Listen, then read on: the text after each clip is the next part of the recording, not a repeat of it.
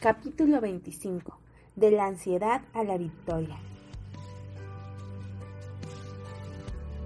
El Señor nos perfeccionará, afirmará y fortalecerá y establecerá. Cuando realmente creemos en Dios, nada nos separa de Él. Y hago énfasis en la palabra nada porque ninguna circunstancia vale más que nuestra intimidad con Él. Eso es fidelidad.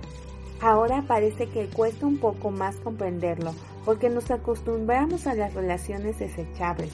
Si un matrimonio, una amistad y o una sociedad no funciona, como se espera fácilmente, se da marcha atrás. Parece que estamos perdiendo el carácter para perseverar y sobreponernos a las dificultades, por eso nos cuesta confiar en el compromiso eterno de nuestro Padre. Sin embargo, Él es fiel y nos ama por tanto. Nada debería separarnos de su lado. Amémosles más a Él que a lo que pudiera darnos. Un despido, un divorcio, la rebeldía de algún hijo, angustia, persecución, hambre, desnudez, peligro, nada debe separarnos de Dios. En toda situación saldrás más que vencedora si te convences de que la, la vida, ni la muerte, ni lo presente, ni el futuro, ni lo alto, ni lo profundo, nada nos separa del amor del Señor, porque Él nos ama por siempre y sin medida.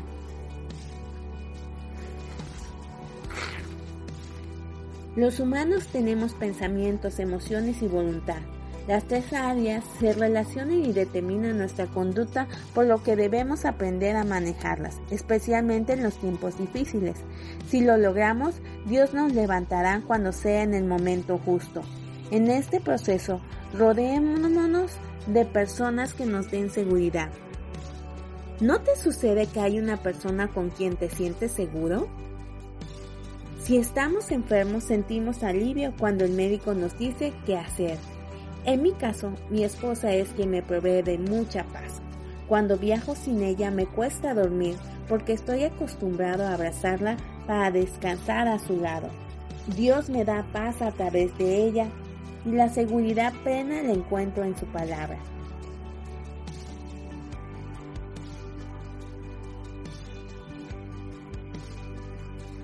Cuando nuestra relación con el Señor es fuerte, no es necesario que un profeta nos traiga palabras específicas, ya que al leer su palabra encontramos el consejo exacto para nuestra situación.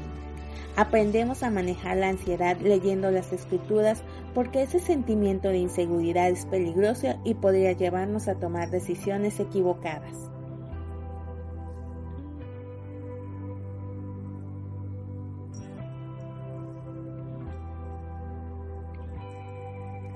Cero tolerancias a las emociones negativas. Que nuestras emociones no nos dominen, ni la frustración, el enojo o la tristeza.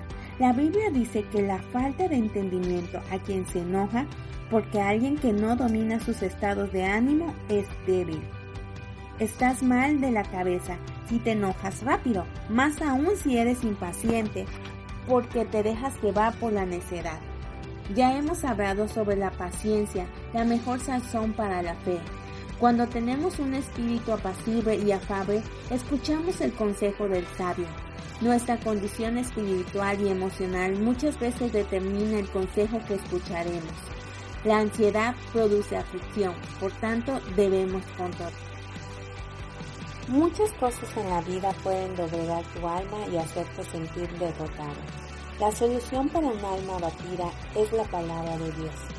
Sin una emoción dañina te cautiva, tu mente pierde claridad. Entonces para resolver el problema, lo primero que debes hacer es resolver la emoción, ya que en abatimiento la mente no encuentra las ideas para salir de la crisis.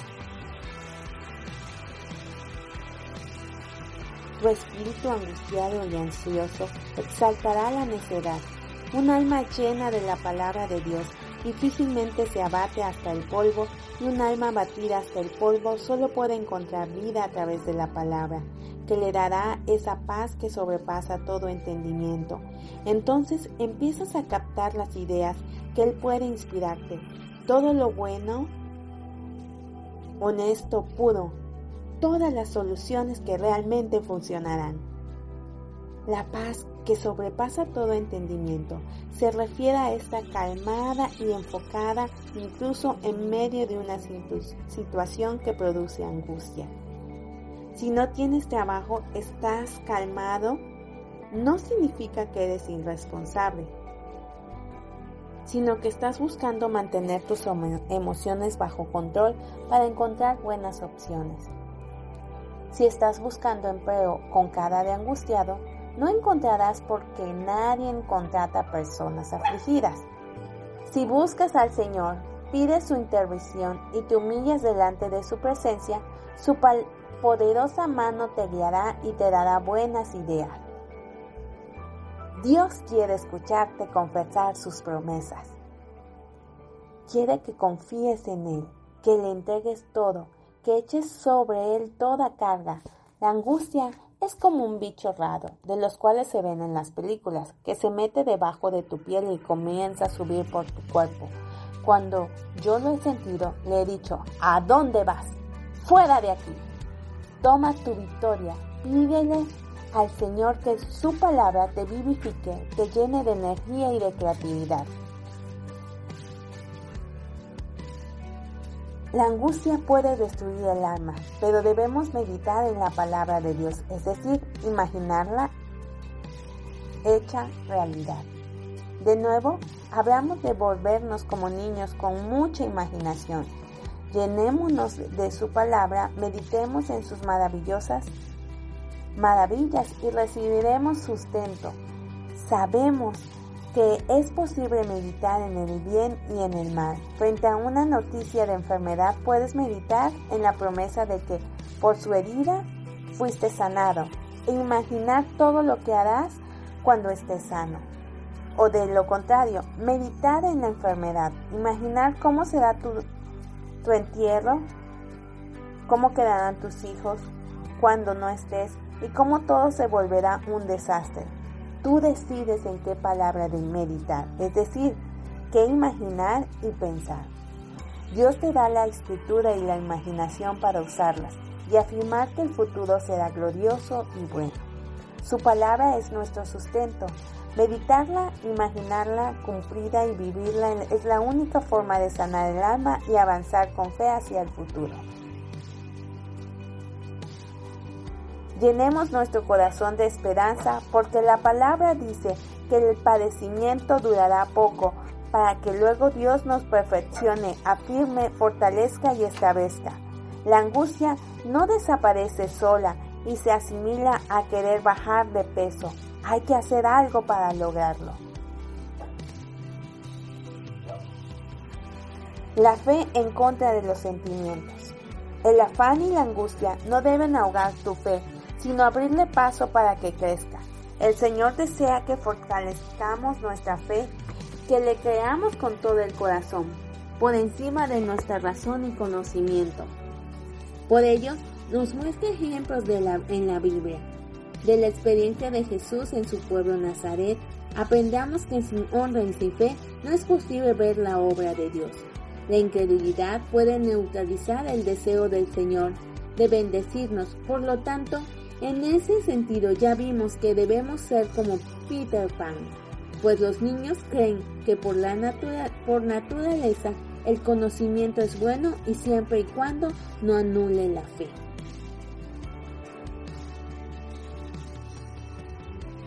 El Señor nos dice ahora, no dudes, mi palabra produce resultados por la fe. Esforcémonos por ser creyentes más que por ser miembros de alguna religión. Jesús obró en los creyentes, aunque no estuvieran convertidos, por tanto, la fe es más importante que la conversión, en sí. Esto explica por qué reciben milagros también las personas que no se han convertido al Señor.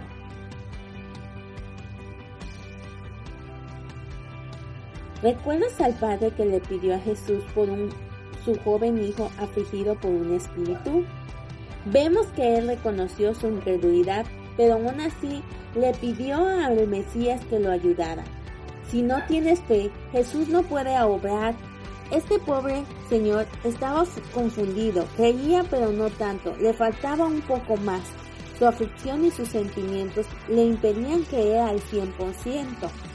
Smith Wilkins un apóstol de la fe, dijo que para él era imposible entender a Dios a través de sus sentimientos.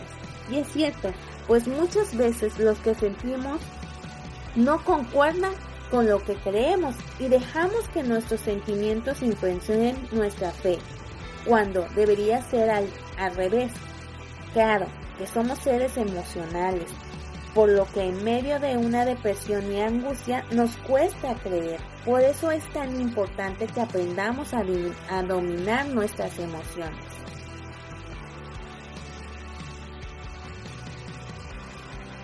Cuando Moisés intentaba convencer a los israelitas de que serían libres, ellos no lo escuchaban porque estaban hundidos en el desánimo.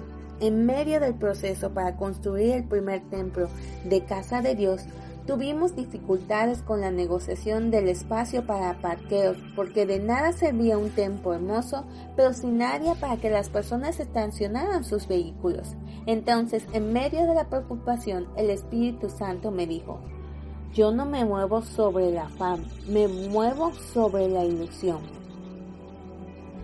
¿Tu anhelo es construir para que las personas me conozcan? Entonces, no te afanes. Muchas veces Él te está hablando, pero hundido en tus emociones no lo escuchas. Te aseguro que en esos momentos Jesús mismo podría aparecerte y ni cuenta te darías.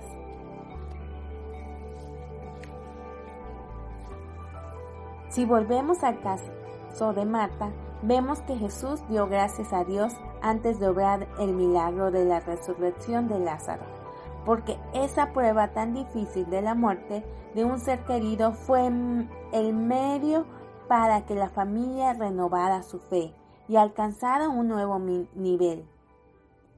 No seamos como los habitantes de Nazaret. Dios nos libre de la incredulidad. Si anhelamos ver milagros, debemos creer que es posible que sucedan, y los retos de la vida son las oportunidades para ejercitar nuestra fe, fortalecerla y evitar que se atrofie. Sabemos que el ser humano constantemente busca lo sobrenatural. Por eso hay tanto brujo, adivino, curandero, además de películas y literatura sobre poderes fantásticos.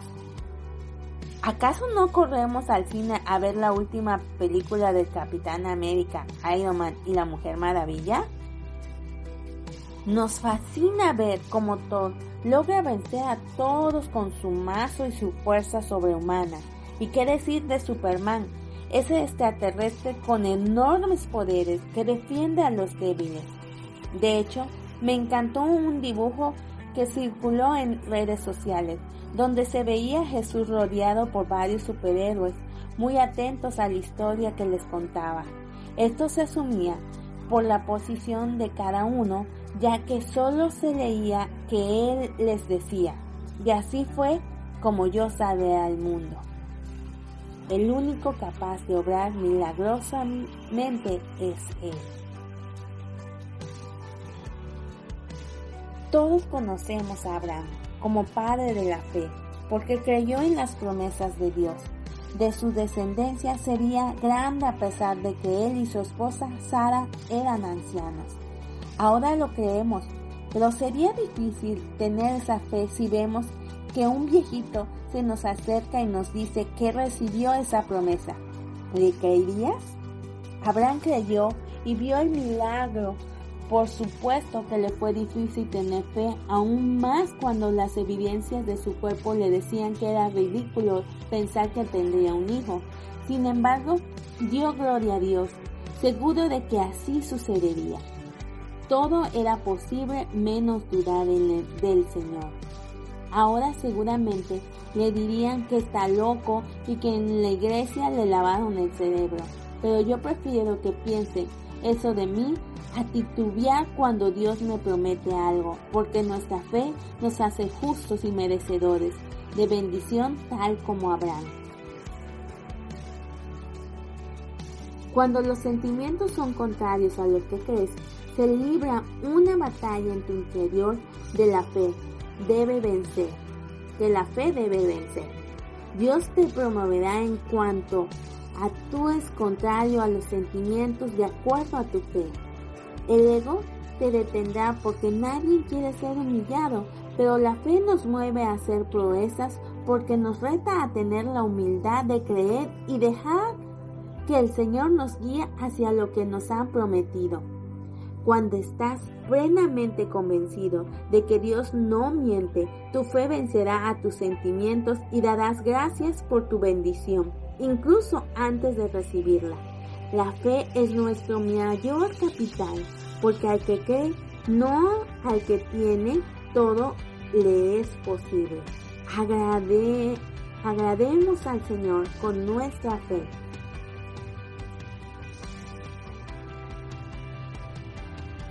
Para darle la promesa de una nación, Dios hizo que Abraham las estrellas del cielo. Estimuló su imaginación, su capacidad de soñar y visualizar. En medio de una deuda, Dios aseguró que no solo podrás pagarla, sino que tendrás cuatro veces más recursos para realizar tu sueño.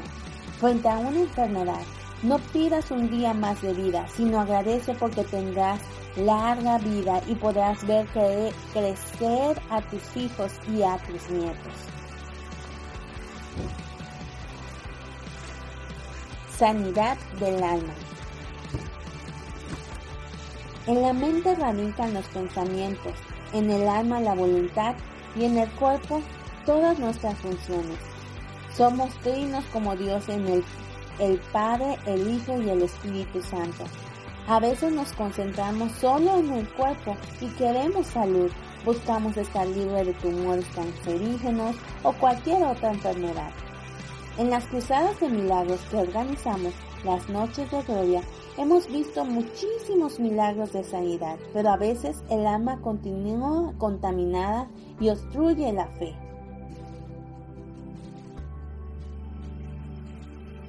Durante una noche de administración de sanidad se nos acercó una mujer con artritis deformativa. Articulaciones de sus manos estaban inflamadas y sus dedos torcidos. Mientras orábamos y declarábamos sanidad, el Espíritu Santo me habló. Dile que perdone. Cuando se lo dije, ella se descompuso. Comenzó a llorar sin consuelo, a pesar de que sí había recibido sanidad porque ya no sentía dolor y sus manos estaban desinflamadas con sus dedos en mejor posición.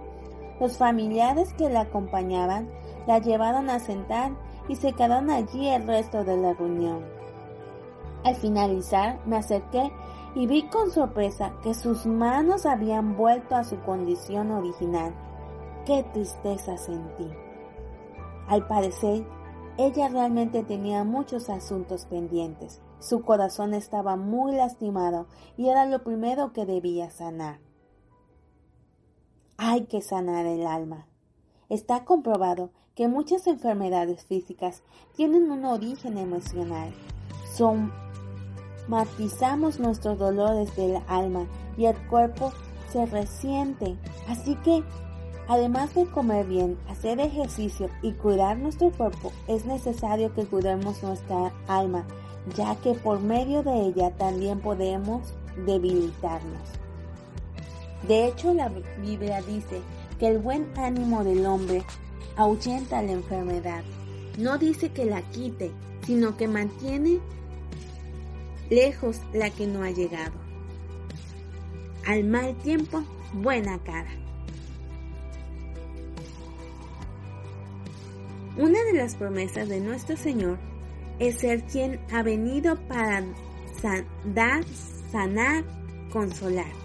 Tres palabras que tienen que ver con el alma, al vendar una herida sabemos que nos tomará tiempo para sanar. Por eso el Espíritu de Dios a través del consuelo nos sana.